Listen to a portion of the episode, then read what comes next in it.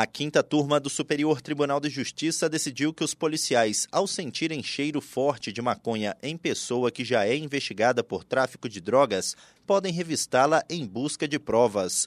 Contudo, o fato de a busca se mostrar infrutífera não autoriza a polícia a entrar na casa do suspeito sem mandado judicial, ainda que com autorização de outro morador. No caso analisado, a polícia investigava informações anônimas sobre possível atividade de tráfico de drogas.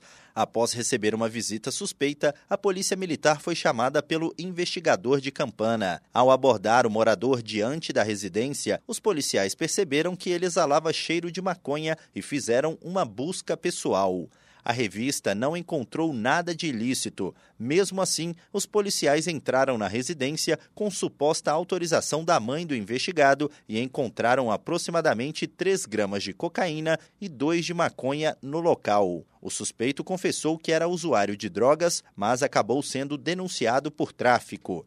No STJ, o colegiado da quinta turma concedeu habeas corpus para reconhecer a ilicitude das provas e absolveu o réu. O relator, ministro Reinaldo Soares da Fonseca, afirmou que, embora tenha entendido que a abordagem policial e a busca pessoal tenham sido devidamente justificadas em razão da investigação prévia e do cheiro de maconha no suspeito, os agentes não tinham justificativa para, após a revista do investigado, entrar no imóvel e prosseguir na diligência.